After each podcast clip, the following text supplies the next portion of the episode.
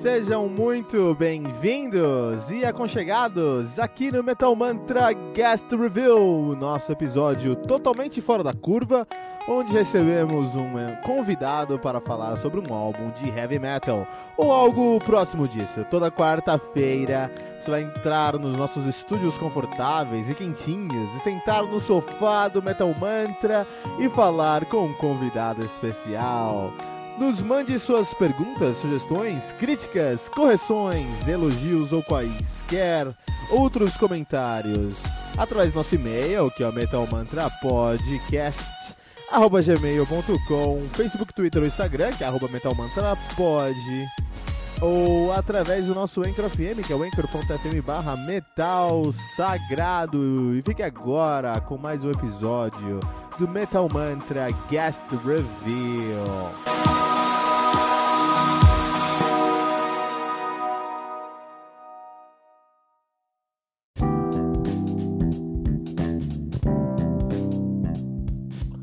Saudações, metaleiros! Meu nome é Kilton Fernandes. Você acaba de aterrissar aqui no Metal Mantra, o podcast onde o metal é sagrado. E esse é o Guest Review, né? Nosso episódio semanal, onde sentamos com é, figuras relevantes e importantes da podosfera e do, e do mundo do heavy metal para falar sobre heavy metal e afins. E hoje nós teremos aqui a presença, nós temos já, nós já estamos aqui na presença do senhor Matheus lá da Ramen. Seja bem-vindo, Matheus. Ok, então, boa tarde para você. Obrigado por mais, mais essa oportunidade de estar tá participando aí do Metal Mantra. Que isso, cara. A casa é sua aqui, ó. Pode abrir geladeira, pega ali, fica à vontade, meu. Matheus, lá da Ramen, a gente falou aqui, a gente teve, nós entrevistamos a Ramen aqui, né, para falar sobre o Unreflected Mirror, foi uma experiência muito legal, gostei bastante de conversar com vocês. E aí hoje eu queria sentar com você e falar sobre alguns outros assuntos, alguns outros pontos, especialmente sobre produção musical. Então, se você quiser se apresentar para os nossos ouvintes, bem brevemente. É, bom, sou Matheus Maia, é, sou produtor musical, faço parte de produção, direção musical, é, mas a parte de direção, quando, quando se trata mesmo da, da do estúdio, né, da, da, da parte de estúdio. É, além disso, eu sou baixista, também sou compositor, né, e, e, é isso, a gente faz de tudo um pouco. Faz café também. não, você deve ter algum pedal que faz isso. Não mente pra gente, não, você deve ter um pedal que você pisa e o café sai já. ah, toma, seria muito bom se pudesse. Mas eu tenho certeza que já temos uma pergunta muito importante aqui, porque você falou sobre uma coisa muito legal, que nossos ouvintes podem ter uma dúvida sobre, que é direção musical e produção musical. Mas não é a mesma coisa, seu Matheus? Não é tudo a mesma coisa? A pessoa pode perguntar. O que você diz pra gente? É, olha só. É, a, a, parte de produção musical, é, até a década de 60, o produtor ele era aquele cara é, que fazia parte executiva. Então ele contratava os músicos que iam gravar, é, no caso de artistas solo, né? Ele contratava o estúdio, ele fazia a contratação da parte dos engenheiros de mixagem, masterização e, e tudo mais. Depois desse período, é, houve a necessidade de dar uma enxugada em algumas dessas coisas, é, até mesmo por uma questão logística em muitos casos, e o produtor ele passou a assumir essas responsabilidades, algumas dessas responsabilidades, né?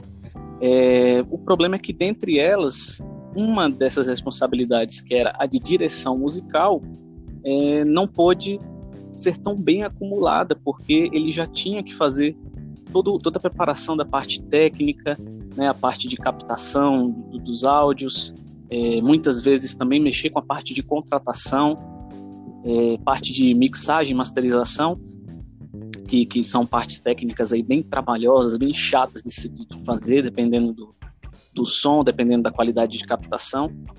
E passou-se a dividir essa parte com o, o MD, né? É o, o, Music Director, que, é, que, que chamam, que é o diretor musical.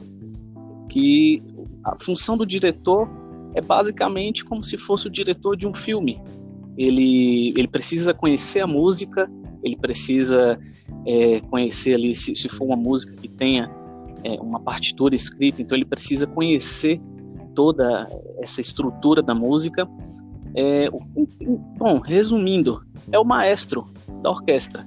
Ele precisa conhecer toda a música, toda a estrutura musical, é, todas as linhas de todos os instrumentos separadamente. Para quê?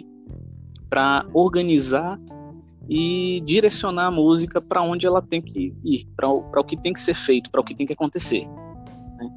Então, o, o, se, se fizer uma pesquisa rápida aí sobre MD, né, Music Director no, no, no Google, a primeira figura que vai aparecer para você é o maestro da orquestra. Então, o diretor musical ele tem esse papel.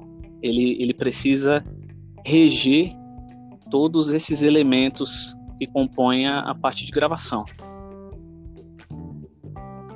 Muito legal. É, a sua definição foi muito boa, né? Sobre a, a diferença entre direção musical e produção musical.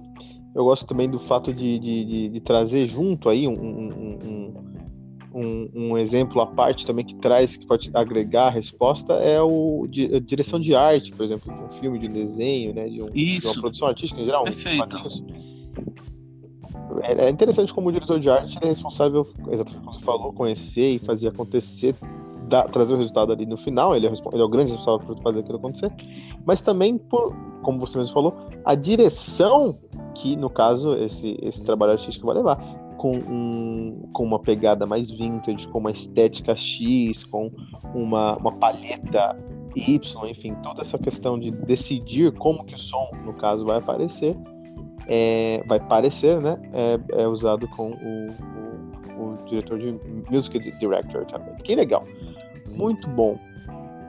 Senhor Matheus Maia. E aí, o, a gente tem muitos ouvintes tem bandas, o cara tá ouvindo aqui Metal Mantra, ah, legal, eu tenho, tenho minha banda aqui, quero fazer minha pré-produção, não tenho dinheiro e quero trabalhar com minha. Já quero fazer uma produção no meu som, quero fazer uma, uma pré-produção no meu som.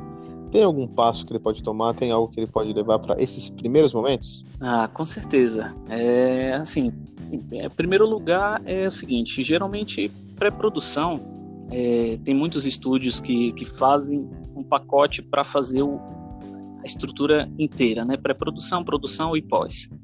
É, por uma questão de economia, como você bem citou na, na pergunta, né? Ah, não tenho grana suficiente para fazer é, to, todo, toda, to, tudo isso, todo esse trabalho, né? Num, num local só. É, o que, que a gente precisa ter hoje é, o mínimo que a gente precisa ter hoje. Você precisa ter um equipamento adequado para que você possa fazer isso em casa. É, o que, que é hoje? O, básico é um, um, computador com um software de, de captação, aí pode ser qualquer um. É, tem vários, é, tem, tem Cubase, Sonarly, tem é, entre eu, eu uso particularmente já há bastante tempo eu uso Mixcraft da acústica é, então existem vários outros aí no mercado uma, uma boa placa de som, né, uma boa placa de áudio externa para você poder fazer a captação de instrumentos como é, contrabaixo, guitarras e violão, até mesmo voz, né, no caso de, de pré-produção. E assim, basicamente é isso, aliado óbvio com uma, uma, uma pequena disponibilidade de tempo, porque é. o, o ideal é que você gaste a maior parte de, de, de todo esse processo na pré-produção. Então, se a sua pré-produção for muito bem elaborada, muito bem feita, muito bem trabalhada, a sua produção ela vai ter um, um, um tempo bem menor, né? Você vai gastar um tempo bem menor dentro do, do estúdio é, fazendo todo esse processo e a parte que você, as partes que você mais vai gastar tempo nessa segunda etapa vão ser praticamente de, de, de acabamento, vai ser mais ou menos uma finalização né, de tudo que você já realizou na pré. Então, hoje, com, com os equipamentos que, que existem no mercado, com, com tudo que a gente já tem disponível graças à tecnologia e, e, e, graças a muitas coisas que já estão disponíveis nesse mercado musical, hoje já é bem mais tranquilo de você realizar uma, uma pré-produção em casa, até mesmo uma produção, dependendo do nível do seu equipamento. Ah, não, com certeza. É, você deve conhecer o, Eu sempre esqueço o nome. O Pliny. O Pliny. Você deve conhecer o Pliny. Um guitarrista famoso de gente aí. Ele toca com Situai, tocou com Periphery, com esse pessoal. Não sei, não sei se você chegou a ouvir desse cara. Uhum. E ele, ele se tornou que referência né, quando a gente fala sobre grava, é, home studio, né? Porque ele, ele realmente pegou um Mac. Pegou um Mac com um software de gravação. E fez um, um, um álbum que ninguém dá nenhum problema de profissional de som, assim. Nossa, o álbum tá perfeitamente gravado, assim. Ele gravou com uma, uma guitarra, uma assinatura, um software, e ligou ali com uma placa de som e é isso, resolveu. Pronto. Acho que hoje a gente tá no ponto onde um, um, um bom computador consegue gravar, e pronto. Exatamente. Isso é legal. Isso é muito bom. Mas você falou uma coisa interessante. Você falou assim: ah, se você tiver uma pré-produção muito bem feita, você vai gastar menos tempo, menos dinheiro, possivelmente na sua produção. Eu acho excelente. Mas você, Matheus Maia, você é produtor, você sabe o que é uma pré-produção bem feita. Talvez o ouvinte do Metal Mantra e até o, o host do podcast do Metal Mantra talvez não saiba que é uma pré-produção muito bem feita. Vamos definir isso, tá, Matheus. Tá, vamos lá. É, assim como eu fiz na, na, no exemplo do maestro, para exemplificar bem a figura do diretor musical, eu vou dar um exemplo que eu costumo usar bastante e fica bem claro quando quando eu tento explicar o que, que é a etapa de pré-produção. Vamos supor que você queira o seu projeto musical, o seu álbum, o seu disco que você está gravando, equipar ele a um prédio que você está pensando em construir. Então você precisa ter a fundação, você precisa ter toda a estrutura física, você precisa pôr paredes, você precisa pôr divisórias, é, você precisa pintar esse prédio, né, que obviamente faz parte aí da, da parte do acabamento, e você precisa colocar tudo que tem interno a esse prédio. Você precisa colocar o piso, você precisa colocar lâmpada, você precisa colocar eletricidade, parte hidráulica é, e por aí vai. Então, a pré-produção nada mais é do que essa mesma estrutura de um, de um prédio, só que a nível musical. Então você vai fazer com que essa estrutura seja transformada em ritmo, harmonia e melodia, é, levando em consideração a, a, concepção musical desse exemplo. Então é, você precisa trabalhar muito bem a composição da, da, das suas músicas, das letras, o conceito que você quer aplicar. Óbvio, isso no âmbito, vamos colocar entre bastante aspas aí, um âmbito filosófico da questão, né? O âmbito mais sentimental. E aí depois você precisa transferir isso desse papel para a parte prática, que já é o uso do software e, e, e das demais camadas. Então você vai construindo isso por camadas, uma música por vez, é, sem querer atropelar nada, porque é, eu, eu, também componho, então eu sei como é que funciona a cabeça do cara que está compondo, ele tem um milhão de ideias e quer trabalhar em todas ao mesmo tempo. Então, o ideal é que você tenha o foco em uma de cada vez, faça toda a estrutura, né, é, de, de, cada uma dessas músicas. Então, por exemplo, quando eu vou fazer a minha pré-produção da, da, da Ramen, por exemplo, é o que muita gente não sabe, mas eu sou responsável, inclusive, pelas linhas de batera que estão no CD. Porque Olha só. É, pois é. O Gabriel, ele, ele, a gente já já toca junto há, muitos anos. A gente já participou de outro projeto também na linha de metal sinfônico aqui de Brasília. Então a gente já se conhece aí desde 2013, né? A gente já toca junto há bastante tempo, então ele confia muito em mim.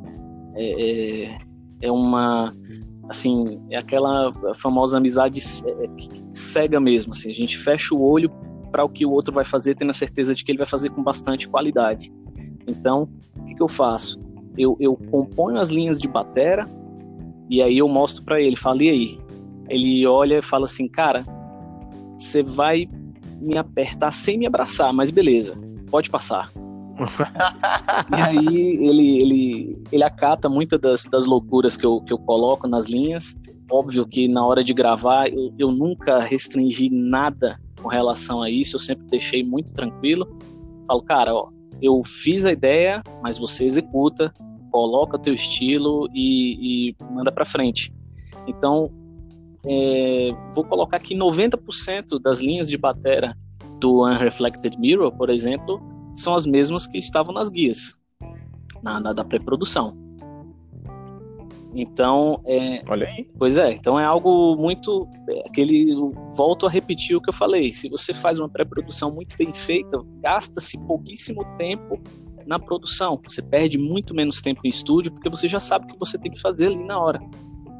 É, com, com a questão do metal sinfônico é um pouco mais complexo, porque eu, por exemplo, eu tive que gravar todas as linhas de todos os naipes de instrumentos de orquestra. Então, tudo que está no CD eu fiz, óbvio que não nos instrumentos é, mesmo, né, eu fiz tudo em MIDI, mas eu fiz tudo no tecladinho lá e tudo que tá lá eu que fiz. Violino, é, a parte de, de cordas, metais, madeira, percussão.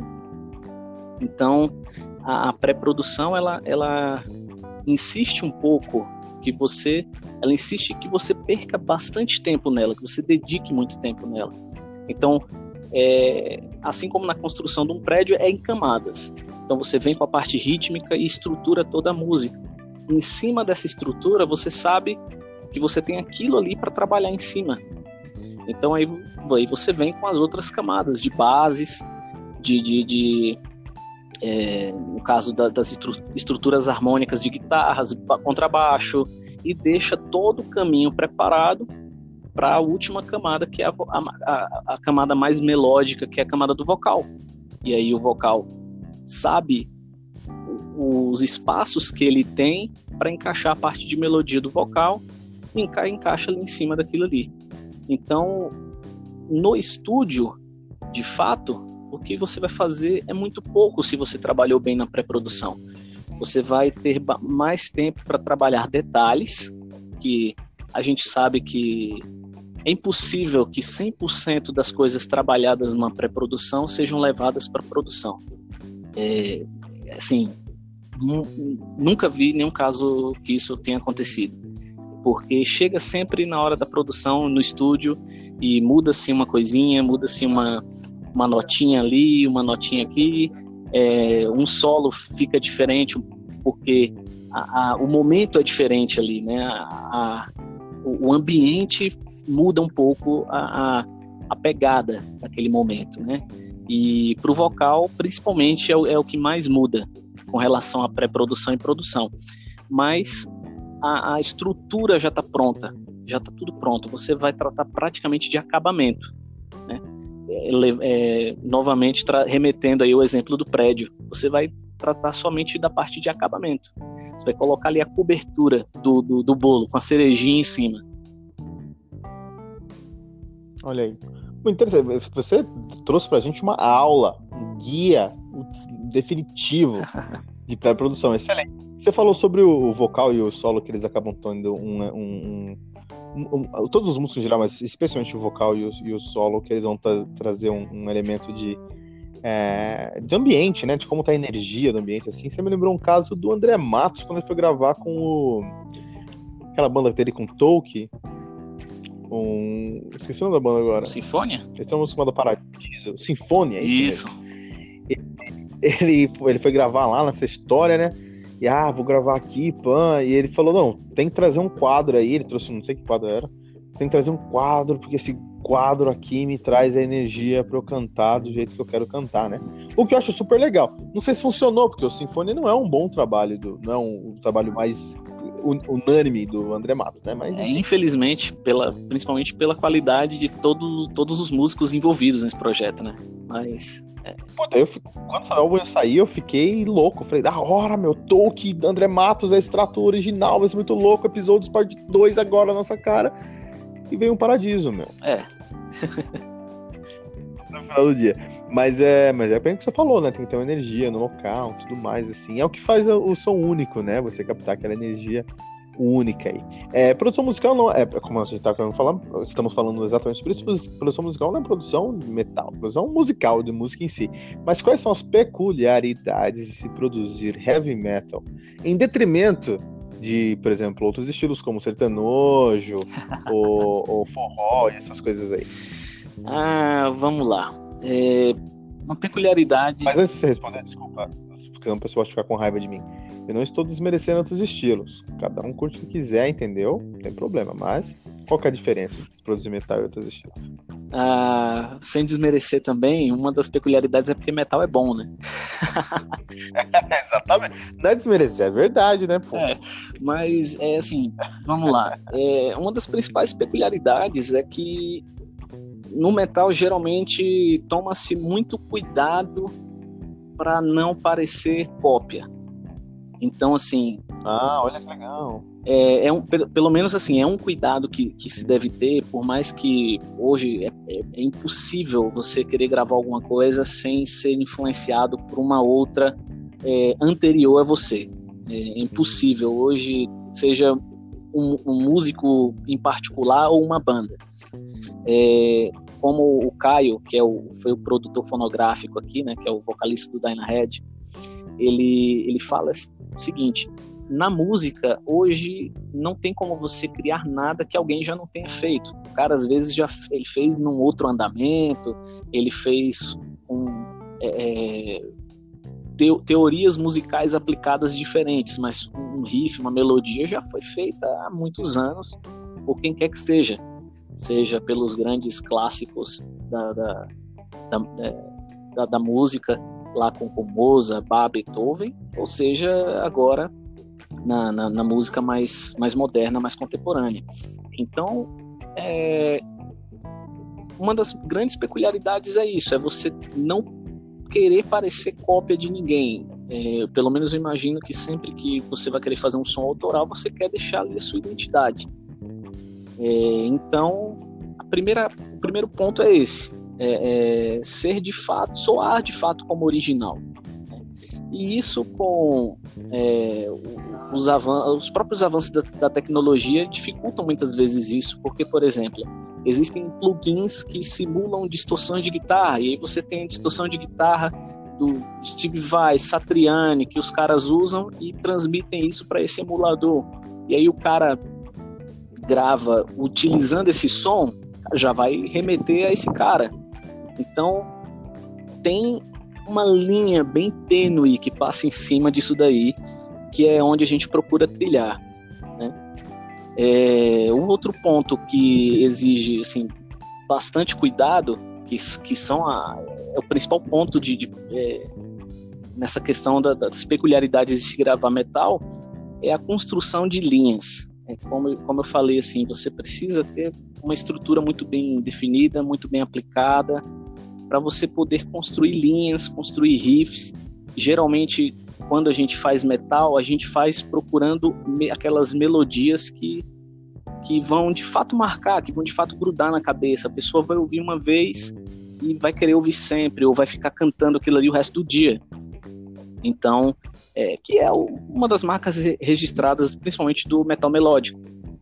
Então, a construção de linhas, ela é uma peculiaridade assim que, cara, é, não, não, não tem nem como explicar. É um, você tem que tomar cuidado. É, você também não pode ficar muito travado, porque senão soa como cópia. É, tem que procurar extrair o máximo de capacidade individual de cada um, seja para grava, gravação de vocal, é, contrabaixo, guitarras. No, no, meu caso, ainda tem os elementos de orquestra. É, então, é, é, são coisas que geralmente a gente precisa dar uma atenção maior. Daí a necessidade de você tentar trabalhar muito bem e perder muito tempo no seu planejamento, que é no caso a parte de pré-produção, que é ali é onde você vai mesmo fazer e fazer e fazer várias e várias e várias vezes até soar de forma de, de, de maneira uniforme, vamos dizer assim. Ah, isso é bem interessante que você falou sobre essa questão de soar, soar é, é, original, né? E não só com uma cópia. É, eu, alguns anos atrás, alguns. É, acho que ano passado, eu fiz a resenha daquele uh, álbum do Dark Sarah, né? Que é a, a Dark Sarah, o nome do álbum, que é a, a Anit Ozen, que saiu do Nightwish e que já, veio, já vinha lá do Seventh Avenue com o Yanis Limaitainen, antigo guitarra do Sonata, que agora tá no Ken's Offering, né? Uhum. Não, não é Dark. Eu não sei se é Dark. Eu vou procurar ali. Não sei se é Dark Sarah. Mas aí no final do dia, é... não sei se você escutou esse álbum, essa banda? Não, não cheguei a ouvir esse álbum.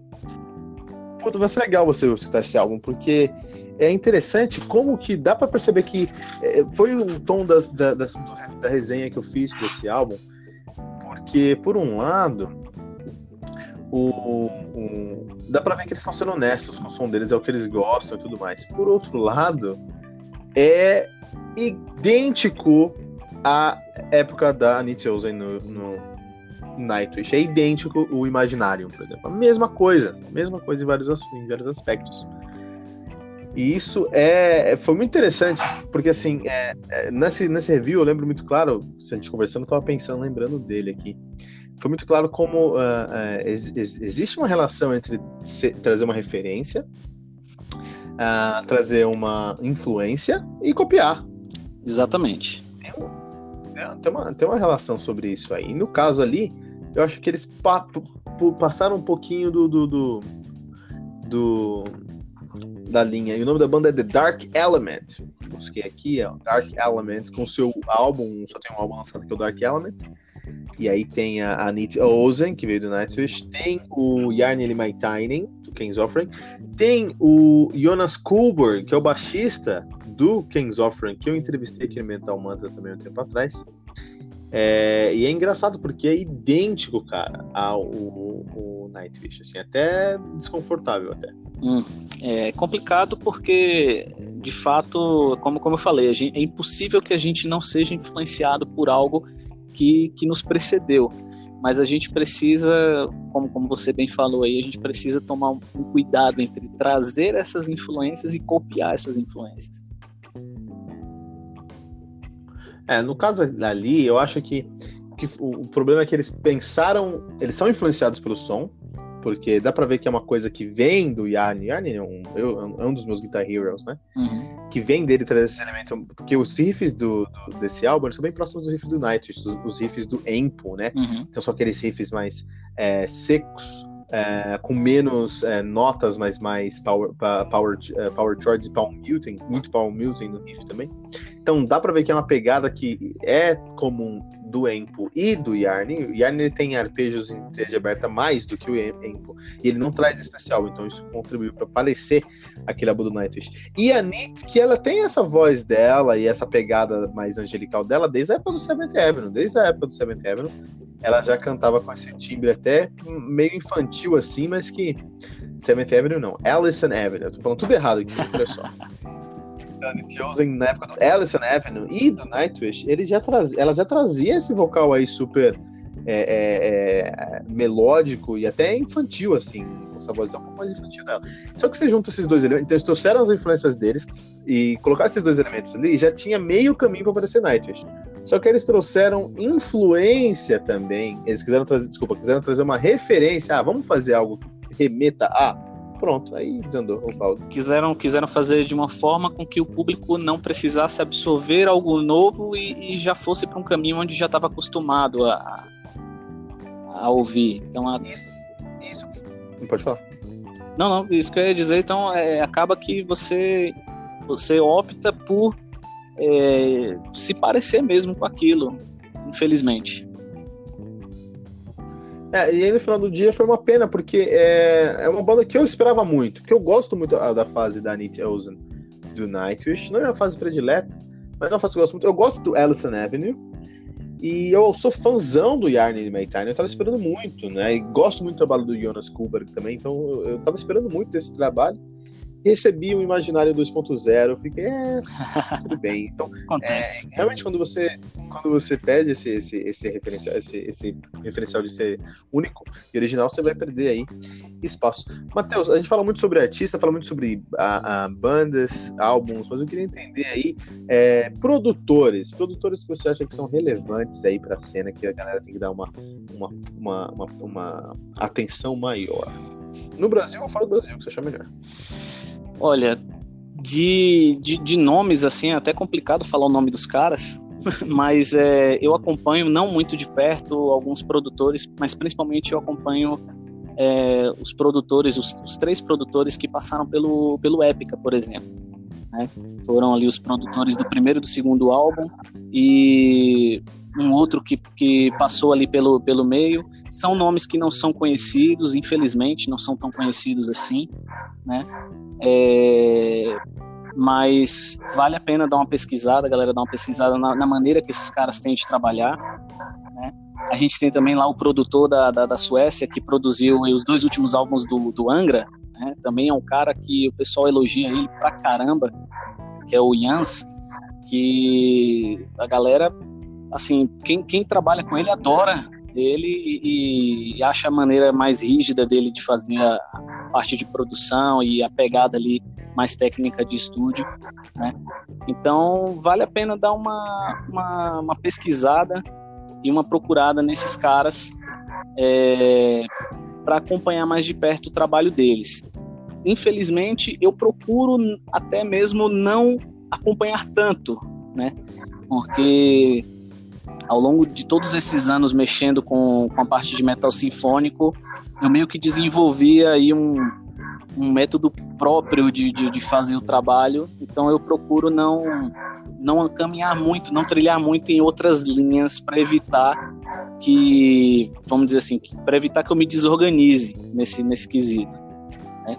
Mas ainda assim eu, eu sempre procuro acompanhar, ainda que seja só os bastidores, backstage ali de, de gravação e, e acompanhar a forma que esses caras trabalham para poder, óbvio, assim como tudo que a gente deve fazer na vida, filtrar aquilo de melhor para poder tentar uma aplicação mais direta no nosso trabalho.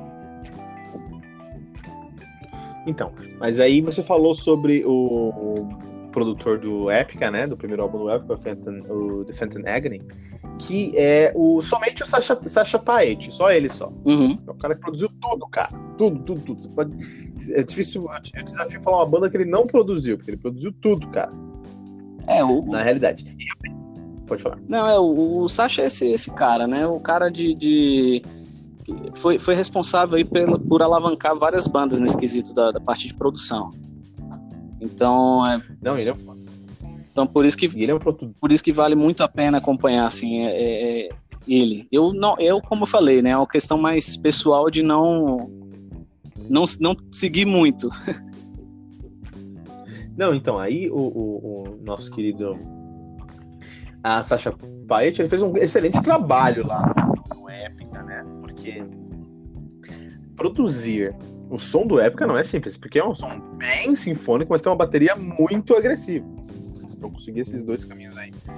Esse, conseguir respeitar esses dois universos são coisas mais complicadas. Ele fez um ótimo trabalho.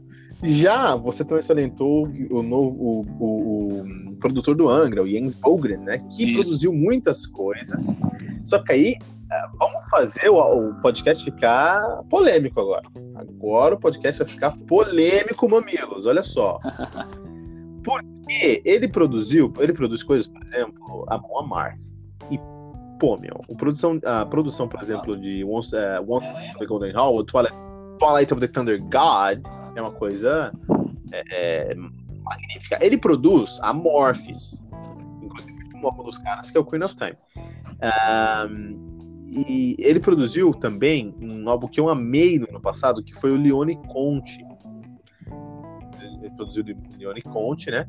Que é um álbum que eu gosto muito, que é com Fábio Leone uhum. e com o Alessandro Conte, os vocalistas que saíram lá do, do Rhapsody, né? Isso. Tudo bem. Produziu Angra. E eu não sinto na guitarra do Angra a mesma força que ele trouxe, por exemplo, na guitarra do Leone Conte. E no vocal do Fabione, eu sinto o vocal do Fabione no Pântano é muito mais apagado do que o vocal dele. Leone com. Você sente a mesma coisa? Não sente? Tô falando merda? Como é que funciona? É, então, o que que acontece? Coloquei, coloquei no ponto. Coloquei na, na fogueira mesmo. então, é. Assim, é, é, bem complicado quando a gente resolve comparar trabalhos, porque é, é como a gente fala é, aqui com. Assim, a gente toca aqui com outros músicos e, e tudo mais. Então, às vezes, a gente faz uma música tentando trazer determinada referência, aí fala assim, poxa, mas ficou. A guitarra ficou diferente, ficou mais magra, não ficou legal, não ficou do jeito que eu queria. Mas tá, mas qual é o tipo de, de, ainda que seja dentro do metal, qual é o tipo de metal que você está tentando fazer? Qual é, a, a, qual é o seu objetivo? É, porque, por exemplo, é, você citou um, um, exemplo de comparação entre o Angra e, e, e o Leone Code. Então, assim, é, a proposta que, que, o, que o Angra tem, é, principalmente porque o, o, Rafael ele é o responsável por praticamente é, tudo que acontece no Angra já há muitos anos, né? É, de, de 2000 para cá, com essa galera mais nova aí, o Andreoli e tudo mais, mas é, já existe uma já existe um, uma rocha onde o Angra está firmado, vamos dizer assim. Então é complicado você sair dessa linha. Né? Tudo que eles fazem é, obviamente, tentando sempre inovar, sempre trazer algo de novo, mas pode perceber que é sempre tudo caminhando dentro de uma mesma linha. Então, quando você pega trabalhos diferentes que têm outras linhas, é, um, um, dos mandamentos é que você nunca trabalhe é, metal de maneira geral, porque existem várias e várias vertentes, existem várias e várias aplicações do metal dentro do próprio metal. Então, é, por exemplo, eu, eu, e o Gabriel participamos de um outro projeto de, de, de, de música com uma banda aqui em Brasília, que é uma banda mais experimental, mais é, é, é progressiva e o, o, tipo de gravação, o tipo de vocal, o tipo de, de linha é, de guitarra que a gente usa é completamente diferente da Ramen, por exemplo, que já é um metal sinfônico. Então, perceba que a gente está andando sempre na linha de metal, porém, é, você tem aplicações diferentes dependendo de para qual lado você quer caminhar. Então, por mais que seja, pô, mas é o Leone que está cantando nos dois, mas a aplicação do vocal dele, a forma de, de gravar, a forma dele compor, a, até mesmo as letras é, influenciam diretamente em como é, é, esse resultado final vai ser apresentado. Então, mais uma vez, é, é, eu falo aí que tudo precisa ser muito bem definido no seu planejamento, para onde você quer ir, é, qual tipo de som que você quer fazer para aquele álbum específico, para que essas aplicações é, soem de maneira uniforme para aquele caminho que você está querendo querendo ir. Então é uma é uma outra é uma outra coisa que é, que é minha assim eu evito muito comparar é, esses esses estilos, vamos dizer assim, distintos dentro do próprio metal. É, eu evito comparar, por exemplo, até mesmo músicos. É, por mais que o cara seja guitarrista de metal, é, não tem como você comparar, vou usar aqui o exemplo do, do, do Empo Voronen, do Nightwish, com o Kiko Loureiro. Assim, são, são dois guitarristas de metal, mas a aplicação das guitarras é completamente diferente dentro do, do estilo que eles tocam. Então, é, é, é, mais ou menos por aí que o produtor ele precisa se guiar na hora de entregar o produto final. Eu, olha só, fico feliz pela sua, sua perspectiva, ajuda bastante a gente entender um pouquinho mais sobre isso. É interessante também, criou tudo ali, colocou os panos quentes da situação, saiu pela esquerda, seu Matheus, a gente vai sempre falar sobre isso em algum momento. Mas no final do dia, muito, muito obrigado pela sua presença aqui, né? Uh, por nos ajudar a entender um pouquinho mais sobre produção musical e o que a gente tem que esperar de uma produção musical. Muito obrigado mesmo. Foi uma experiência muito legal para a gente aqui. Muito obrigado, senhor Matheus Maia. É, eu que agradeço mais uma vez né, a oportunidade de estar aqui no, no Metal Mantra e precisando, estamos às ordens sempre. E... Ah, vou te, vou te chamar muito mais vezes, não se preocupe. E dois recados, principalmente para a galera que pretende é, ou que está iniciando, ou que já iniciou alguma coisa dentro aí do, do metal, né? Dentro né, desse, desse som maravilhoso. É o seguinte: primeiro lugar, o som que vocês forem fazer, você é, é, o principal público do som de vocês são vocês. Então, vocês são o principal público do som de vocês. Façam o som que agrade em primeiro lugar a banda. O fã é o segundo, é, é, vem em segundo lugar nesse sentido. Então a banda vem primeiro. Então se o som está agradando a banda, fica muito mais fácil disso ser absorvido e passado para o fã. E o segundo ponto que eu quero dizer é o seguinte: independente da, da forma, independente do, do, do, do estilo de metal que você resolveu seguir, faça o metal sempre, sempre do seu jeito. Sempre do seu jeito. Esqueça o outro, esqueça a banda X, a banda Y, faça metal do seu jeito e de preferência para agradar o principal público da banda, que é a própria banda, em primeiro lugar. Acho que é muito demais, cara. Adorei o encerramento, adorei como você trouxe essa mensagem pra gente, que é, é isso mesmo. Eu faço review aqui todos os dias Metal Mantra, e o que eu sinto muito muita falta mesmo é isso, é uma banda que tem como principal é, é, é, público a própria banda, né? Isso é muito, muito bom. Muito obrigado por trazer esse recado pra gente, Matheus. Prazer te receber aqui. Vou te convidar muito mais vezes, não só você, como toda a Ramen. Gosto muito do trabalho de vocês, como vocês são embasados. Parabéns, tá? Valeu, obrigado, galera. Abraço. E a galera, a galera quer conhecer o Ramen, onde eles vão encontrar? Desculpa, não vi. Eu, a galera que, vai, que quer encontrar o Ramen, onde eles vão encontrar? A banda Ramen, hoje, é, todas as plataformas digitais, o, o CD já está disponível, nosso álbum, Reflected Mirror. É, nas redes sociais, só procurar por é, Ramen Oficial, com dois Fs, e vai encontrar a gente aí, YouTube, é, Facebook, Instagram. E já com novidades aí para o YouTube, a gente já está planejando aí uma, uma série de entrevistas individuais com os membros da banda, onde a gente vai falar um pouquinho de tanto da parte pessoal como profissional de cada um de nós. Legal, muito bom. E mantra, não deixe músicas episódio baixar o aplicativo do Anchor FM para escutar as músicas, né? Então vai lá na sua loja de aplicativos, procura por Anchor FM, vai em favorite, vai em listen, um mantra, dá um favorite, você nossas atualizações e encontrar as músicas aqui na íntegra. Não deixe de compartilhar esse episódio com todos os seus amigos usando a hashtag, hashtag Metal Mantra.